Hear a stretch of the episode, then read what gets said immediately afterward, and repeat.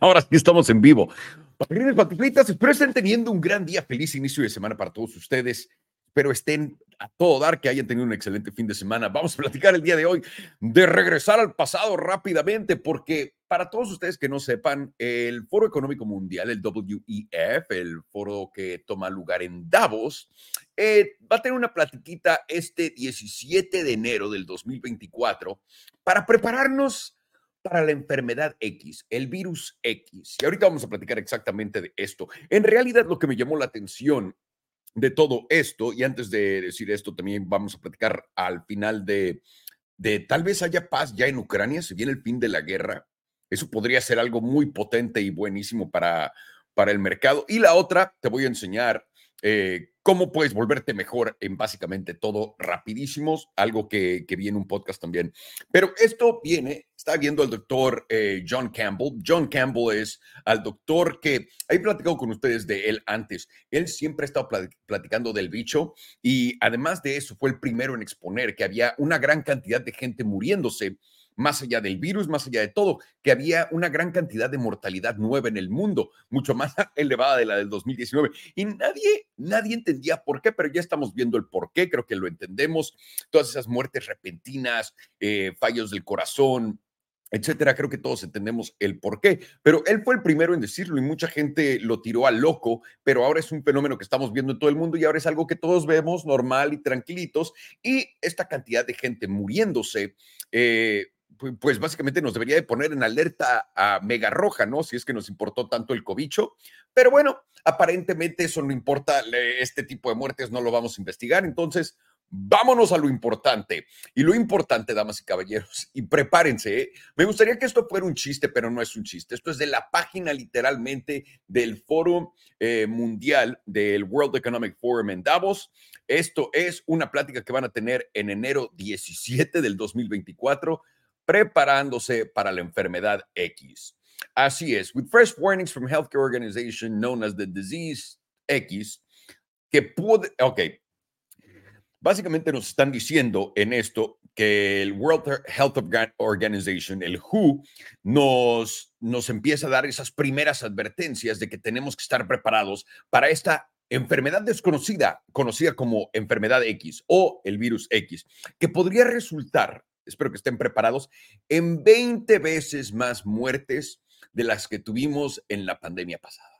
Efectivamente, ya hasta tienen la idea de este virus que nadie conoce y que nadie sabe cuál es, que va a matar a 20, a 20 veces más personas que lo que hizo el cobicho. Es muy potente este virus que no conocemos y además impresionante la matemática que pueden sacar de todo esto sin conocerlo.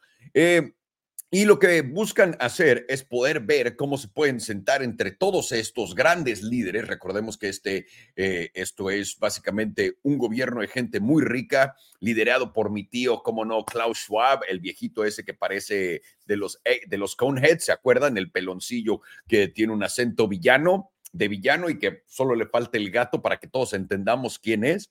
Bueno, esta gente muy millonaria, junto con nuestro tío Billy Gates y todos ellos, se juntan en Suiza, en un lugar que se llama Davos, una ciudad que se llama Davos, junto con los, por ejemplo, el CEO de Pfizer y todas estas personas. Se juntan y están viendo todos ellos, toda esta gente de bien, toda esta gente que busca el bien mundial de todos, el tuyo, el mío, van a platicar de qué es lo que pueden hacer para poder detener esta enfermedad que va a ser 20 veces más mortal que la mismísima pandemia que acabamos de tener hace unos años. Entonces ellos van a detenerse y van a poder pensar quién, cómo pueden asegurarse que la gente tenga su su, se haya picado bien, que se hayan picado todas las veces que se tienen que picar, porque ahora lo que quieren hacer también es crear identificaciones digitales donde te puedan decir, ok, este güey está picado, este güey no está picado, este güey le falta ese piquete, a ese güey le falta aquel piquete. Y esto es lo que les quiero decir antes de todo esto. Esto es una gran payasada y esto es algo eh, completamente loco que vamos a completamente, en mi opinión, vamos a verlo. Yo pensaba esto es completamente especulación conmigo, ¿no? Especulando con tu tío Salo. Yo, yo pensaba que esto nunca lo iban a volver a hacer porque dije, güey, ¿quién va a creer en, en otros encierros? ¿Quién más va a decir esto? Y los va a dejar hacerlo. Y yo creo que la jugada aquí es aún más peligrosa porque la idea es, te dan la primera que no vale absolutamente nada, la primera ah, pandemia, donde te dicen, güey, ve todo, tienes que hacer todo esto. La exageran. Obviamente tiene otras consecuencias que ya no nos interesa, todo lo de las medicinas, etcétera. Pero a lo que voy con eso es, lo que nos dimos cuenta y lo que aprendimos todos es, ya no vamos a hacer caso a este tipo de cosas. Pero ¿qué pasa si en verdad esta cosa resulta ser algo horrendo, algo que de verdad se propaga por todo el mundo y empieza a matar gente. Y ahora, el ejemplo que, eh, que tengo, y también Dr. John Campbell, y bajo este video, estaba platicando de un virus que encontraron en uno de estos laboratorios también, igual de, para probar todos este tipos este tipo de virus diferentes, donde en, en ratones con células eh, humanas, donde pueden replicar el tipo de comportamiento celular y la interacción que tendría este tipo de virus con nosotros, pusieron a todos estos ratones en ello. Y todos los ratones murieron. ¿Qué tipo de enfermedad estamos hablando? Estamos hablando de un virus estilo coronavirus, tal cual como el, el original, pero este ataca directamente al cerebro y mata toda la actividad cerebral y esto te deja básicamente con sin cerebro y te deja tirado como un vegetal. Eso es básicamente con lo que están jugando en este momento, en este laboratorio, para ver si ese es el virus X. Y lo que dicen el virus X es muy interesante, que dicen, no sabemos qué es, no sabemos de dónde venga, no sabemos qué pedo, pero va a llegar y sabemos que va a ser 20 veces más mortales que, lo pasado. Ahora, quiero decirles esto porque eh, esto es lo que me preocupa y quiero que todos estemos en la misma página. Esto es completa especulación mía y esto es como me siento. Simplemente les estoy contando esto. Creo que tenemos, iba a decir, creo que tenemos libertad de expresión, pero bueno, vamos a pretender que la tenemos. A mí cuando empezó la pandemia, Google me escribió luego, luego, junto con varios otros creadores, y nos pusieron a un doctor enfrente de nosotros, estilo Fauci, que se llama Andy Slavitt. Andy Slavitt ocupaba la misma posición que Obama, eh, digo que Dr. Fauci, pero en, el, en, la correa de Obama, ¿ok? Cuando Obama era presidente. Este tío nos contó de todas estas cosas aterrorizantes que iban a pasar. ¿ok? Y nos dijo, güey, por favor, propaguen eh, eh, el mensaje y pásenselo a todos sus seguidores. No quieren que sus seguidores empiecen a morir, ¿no? Y todos, no, no, no, no, no. Pues, ¿quién querría esto? Abusaron de nuestra buena fe para poder hacer lo que estaban haciendo. Google, en mi opinión, está completamente dentro de esto. Les voy a decir otra cosa. La CEO de Google en el momento, esta mujer Susan Sawisky o whatever, como se llame, desapareció. Se fue de Google, dejó de ser la CEO y renunció y se fue y nos dejó al muerto a todos. Personalmente, en mi puta vida le vuelvo a hacer caso a nada que me da una compañía gigantesca para platicar de las ventajas de cómo ayudar a nadie. No soy Jesucristo, no puedo ayudar absolutamente a nadie. Estos hijos de puta se están aprovechando de absolutamente todo. Y ahora, no hay una sola duda dentro de mi ser que van a intentar hacer completamente alguna catada. No sé qué sea. No sé si vaya a ser un estilo guerra civil, ¿no? Con todos los, los eh, las fronteras abiertas y a todo el mundo dejarlo entrar. No sé si vaya a ser otra pandemia, no sé si vaya a ser un virus que dejen salir a todos lados, pero definitivamente traen ganas de hacer alguna mamada y se nota. Y lo que es más ridículo, en mi opinión, es que vayan a su paginita de internet y lo pongan en un horario abierto, estas discusiones, y lo hagan enfrente de nuestras jetas. Cuando yo era chiquito, cuando yo era chiquito, que tenía 16, 15, 17 años, estaba en la escuela y yo siempre dije, ¿te quieres salir con la tuya haciendo mamadas? ¿No? Cuando me volaba la clase, cuando no quería entrar a una o, me quería salir por la puerta eh, por la puerta principal de la escuela, lo hacía con los huevos de hacerlo enfrente de todos. ¿Por qué?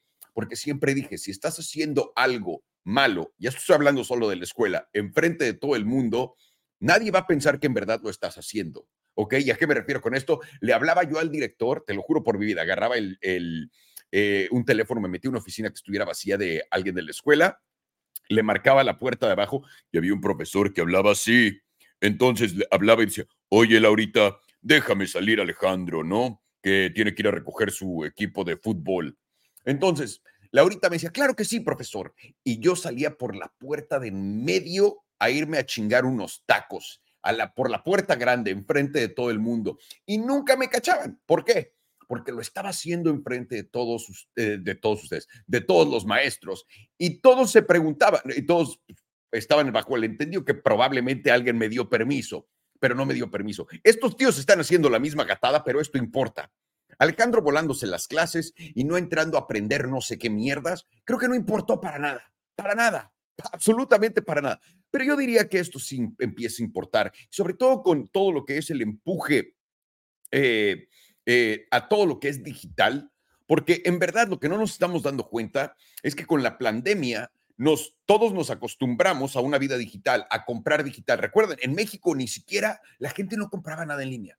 Y de la noche a la mañana ya todo el mundo está familiarizado con comprar cosas en línea. Antes nadie confiaba en ello. En Estados Unidos aceleró eso, por eso las empresas de tecnología crecieron tanto si nos ponemos a pensar. Pero la experiencia sigue siendo empujada. ¿A qué me refiero con esto?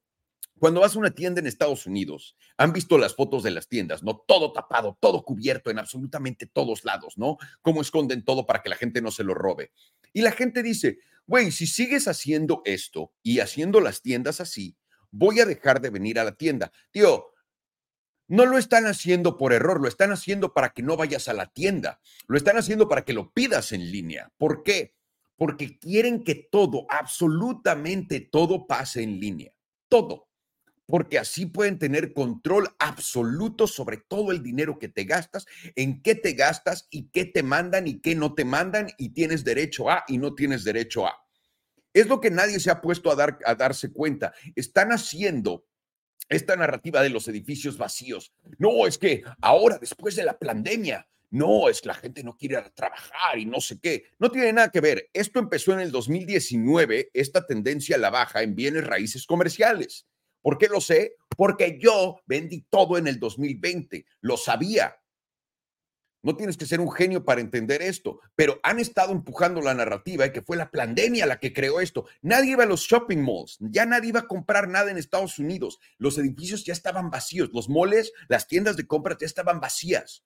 Todo estaba vacío. Le tenían que echar la culpa a algo para poder hacer, para poder este, justificar todo esto que está pasando quieren digitalizar todo, quieren tener todo ahí porque no hay manera de correr. Y esto es algo que le digo a mis cuates de cripto.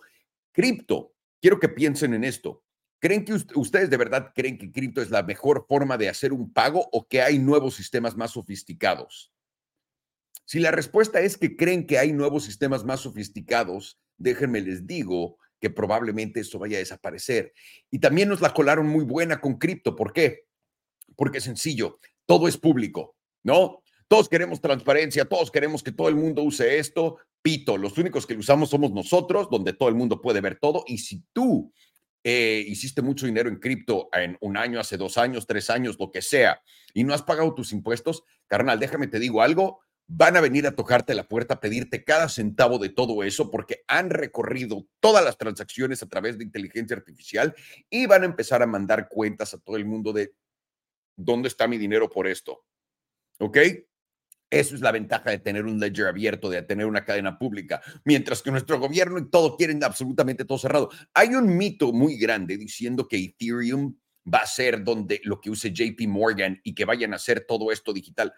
No A ver, ¿tú crees que los fondos grandes van a voltearse y abrirte la puerta que puedas ver todas sus transacciones o van a usar un sistema cerrado como lo que hacen ahorita? Y es a lo que voy. Nos han truqueado de la manera más espectacular a irnos todo digital y todo digital escondido menos para ellos. Y ellos pueden hacer todo lo que hemos visto en cripto y más con todo. Entonces, ojo con esta, este nuevo plan que tienen estos tíos. No, y, y también una cosa que les tengo, esto es lo que les quiero decir de todo esto. Yo creo que es esencial que todos comprendamos de que puede ser que la, si llega a haber otro brote de algo más que nos digan tienes que encerrarte, puede ser que la primera haya sido a propósito así de leve. ¿Por qué? Porque digamos que pretendamos, ¿no? Que la Reserva Federal, su objetivo, no todo el mundo, estamos aquí, vemos la Reserva Federal, ¿cuál es el objetivo de la Reserva Federal? Todo el mundo cree que es controlar inflación. Pero si buscan, en el 2019, antes de esto, en el verano del 2019, la Reserva Federal dijo abiertamente que estaban buscando crear inflación y se recargaron en BlackRock para poder planear cómo generar inflación. ¿Creen que la inflación es un accidente? ¿Creen que la Reserva Federal está aquí para salvarlos de la inflación? Acabo de comprar un McLaren, traigo hasta mi sudadera mamalona. ¿No? Y dirían, ¿por qué? Si todo está bajando, porque se viene otro pico de inflación. Esta es mi primera apuesta a eso. ¿No? Todo el mundo se compra sus criptitos, se compra sus cositas. Me compré un cochecito, ¿no? Un cochecito mamalón para hacer mi primera apuesta, mi primer DCA a que todo va a volver a subir de precio. ¿Por qué? Porque van a bajar los tipos, aunque mucha gente no lo crea. Entonces, díganme, ¿creen que de verdad están haciendo esto para ayudar a la economía? No. ¿En verdad creen que están intentando proteger a los ciudadanos de estos virus tan malvados? Tristemente no. Lo están haciendo por la razón que sea, ¿no? Hay la gente que cree que quieren reducir la, la cantidad de gente que hay en el mundo para poder controlar a todo mejor, para bla, bla, bla. No tengo idea. No tengo idea, no voy a pretender que sé, pero lo que sí sé es que sus intenciones no son buenas y la hemos visto una y otra y otra y otra vez, pero lo más raro de todo es que nadie lo aprende, nadie lo ve. Creen que en verdad la Reserva Federal subió los tipos para, para detener la inflación. Simplemente es una transferencia de riqueza potentísima que nadie entiende y que restringe a toda la clase baja de poder seguir creciendo, mientras la gente potente no tiene que preocuparse cuánto cuesta el pinche súper, no mames, cuánto cuesta tu carne, cuánto cuesta. No, no, no, no, no. Así te toca más mierda a ti y, más, y menos a ellos y mucho mejor, mejores cosas para ellos. Ahora, rapidísimo, quiero decir esto. Zero Hedge hoy en la mañana puso un tweet y aparentemente parece que Zelensky está intentando hablar con Suiza para que medie unas pláticas de paz con Rusia. Eso nadie, absolutamente nadie la vio venir, nadie la ha visto venir. También está, entre todas estas pláticas está rumoreando que China también va a participar en ellas. Ahora, esto es interesante. Lo que yo sí creo abiertamente y sin duda alguna, es que ya los banqueros americanos, porque ya fue a hablar con Peter Thiel, ya fue a hablar con Bill Ackman, ya fue a hablar con Vanguard, ya fue a hablar con todos los fondos gigantes, Estados Unidos y nuestras empresas gigantes y nuestros fondos gigantes ya son dueños de, de Ucrania. Y déjenme les pregunto esto rapidísimo a toda la gente que todavía cree que el conflicto de Ucrania es eh, un accidente y que Putin es un hijo de puta, ¿no? Si a fin de cuentas, quienes van a ganar más en esto son los fondos BlackRock, Vanguard, eh, eh, Blackstone, todos ellos. ¿Por qué? Y abiertamente puedes buscar esto, busca esto, busca cuánto va a pagar, ¿no? En X el fondo que van a hacer para Ucrania, para la reconstrucción de Ucrania. Búsquenlo. Están hablando que va a pagar 30 veces la inversión, 30, 30. No, no estamos hablando de Bitcoin, estamos hablando de la reconstrucción de Ucrania va a pagar 30 veces. ¿Quién dirían ustedes que son entonces los más ganones en esta situación de todo esto? Los ucranianos no, porque están muertos todos, casi todos. Los rusos tampoco, aunque sí llegan a ganar unos territorios, ¿no? Pero ¿quién gana 30 veces más de todo?